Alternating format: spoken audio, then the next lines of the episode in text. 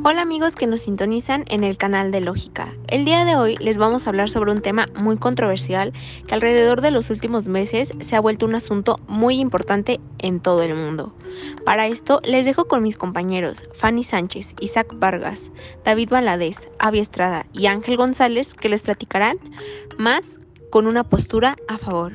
El feminismo es un conjunto heterógeno de movimientos políticos, culturales, económicos y sociales que tiene como objetivo la búsqueda de la igualdad de derechos entre hombres y mujeres, y eliminar la dominación y violencia de los varones sobre las mujeres, además de una teoría social y política. Para hablar de qué es el feminismo, lo mejor es empezar por lo que no es. El feminismo no es lo contrario al machismo, porque el machismo es desigualdad, es la superioridad de los hombres sobre las mujeres, y lo que busca el feminismo es precisamente acabar con las desigualdades.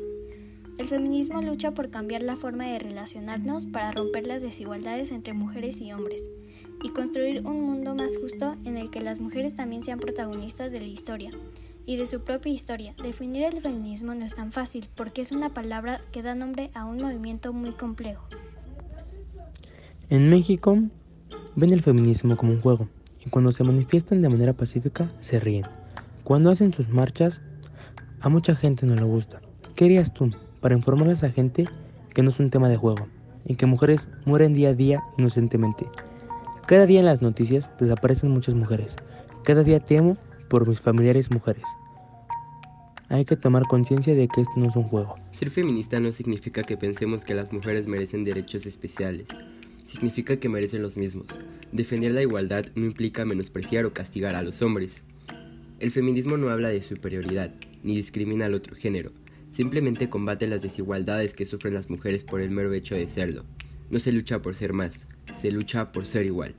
En este contexto, no todos los hombres son machistas, pero lo es el sistema y es imposible escapar de él. Ellos también sufren suposiciones y expectativas basadas en su género, que les condiciona a vivir y actuar de cierta manera, pero no es comparable. Las mujeres están hartas de ser juzgadas y criticadas por la manera en la que visten o comportan, por la forma en la que hablan o trabajan, cansadas de que su palabra valga menos o nada, cansadas de la desigualdad de cobrar menos, de trabajar más. Están hartas de empleos informales y precarios, de los techos de cristal, de tener que demostrar su capacidad, sus habilidades y su seguridad. Cansadas de que las maten, de que las acosen, de que las violen, cansadas de ser nazis por defender la igualdad. Por un lado, para poder resolver este problema se va a necesitar implementar la educación y la igualdad desde que los niños empiecen su desarrollo de aprendizaje y convivencia. No solo enseñar a las niñas a protegerse, sino también enseñar a las niñas a respetar. Este procedimiento tardará, pero pronto algún día todos vamos a aprender a respetar y entender que todos somos iguales, que todos somos seres humanos, que sentimos y pensamos y tenemos las mismas capacidades. Ahora leeremos unos argumentos de gente en contra del feminismo y daremos la evaluación sobre estas. Se me hace una idiotez que las mujeres pidan ser iguales a nosotros, solo sirven para atender y tener hijos. Las mujeres solo quieren llamar la atención, ya que no tienen nada que hacer. 43 homicidios, jaja, ¿en serio tanto show para tan pocas muertes? El feminismo es la envidia del pene. Las mujeres solo sirven para complacernos. 1. Estoy en desacuerdo con esa opinión. La verdad se me hace muy machista lo que dice. Las mujeres son más que eso, porque sin una mujer el hombre nunca habría podido llegar a la luna. Sin una mujer nunca se habrían tomado medidas en contra del cambio climático y muchos más ejemplos. Creo que esta personita vive en una cueva o debajo de una piedra, o no tiene televisión o ningún medio de comunicación. Porque al parecer le gusta vivir en la ignorancia, y no ha escuchado que en México mueren asesinadas 10 mujeres al día, incluyendo niñas pequeñas, las cuales son violadas y torturadas, para que después sean mutiladas y después sus restos sean abandonados, y que las autoridades no están haciendo nada para hacerles justicia o evitar que esto pase. Sí, jajaja, mucha risa, pero imagínate que hubiera sido tu madre, tu abuela, tus primas, tus sobrinas, alguna de tus amigas. Ya no es tan divertido, ¿verdad? No es posible que los machos y misóginos no sientan ni un poco de empatía y solidaridad por las personas que pierden a estos miembros hasta que los ponen en esa situación.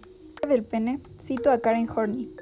Eran los hombres quienes sentían envidia por no poder dar a luz, y bueno, creo que esta teoría es acertada porque los hombres se han esmerado en crear un sistema que solo los beneficia a ellos llamado patriarcado.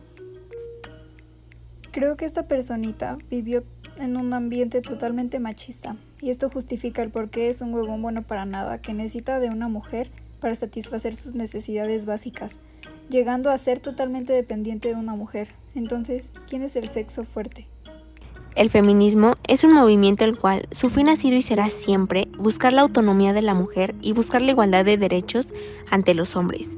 Creo que por muchos años las mujeres intentaron pedirlo de manera pacífica y sin dañar a nadie, pero nadie les prestó atención e incluso se burlaron de ellas.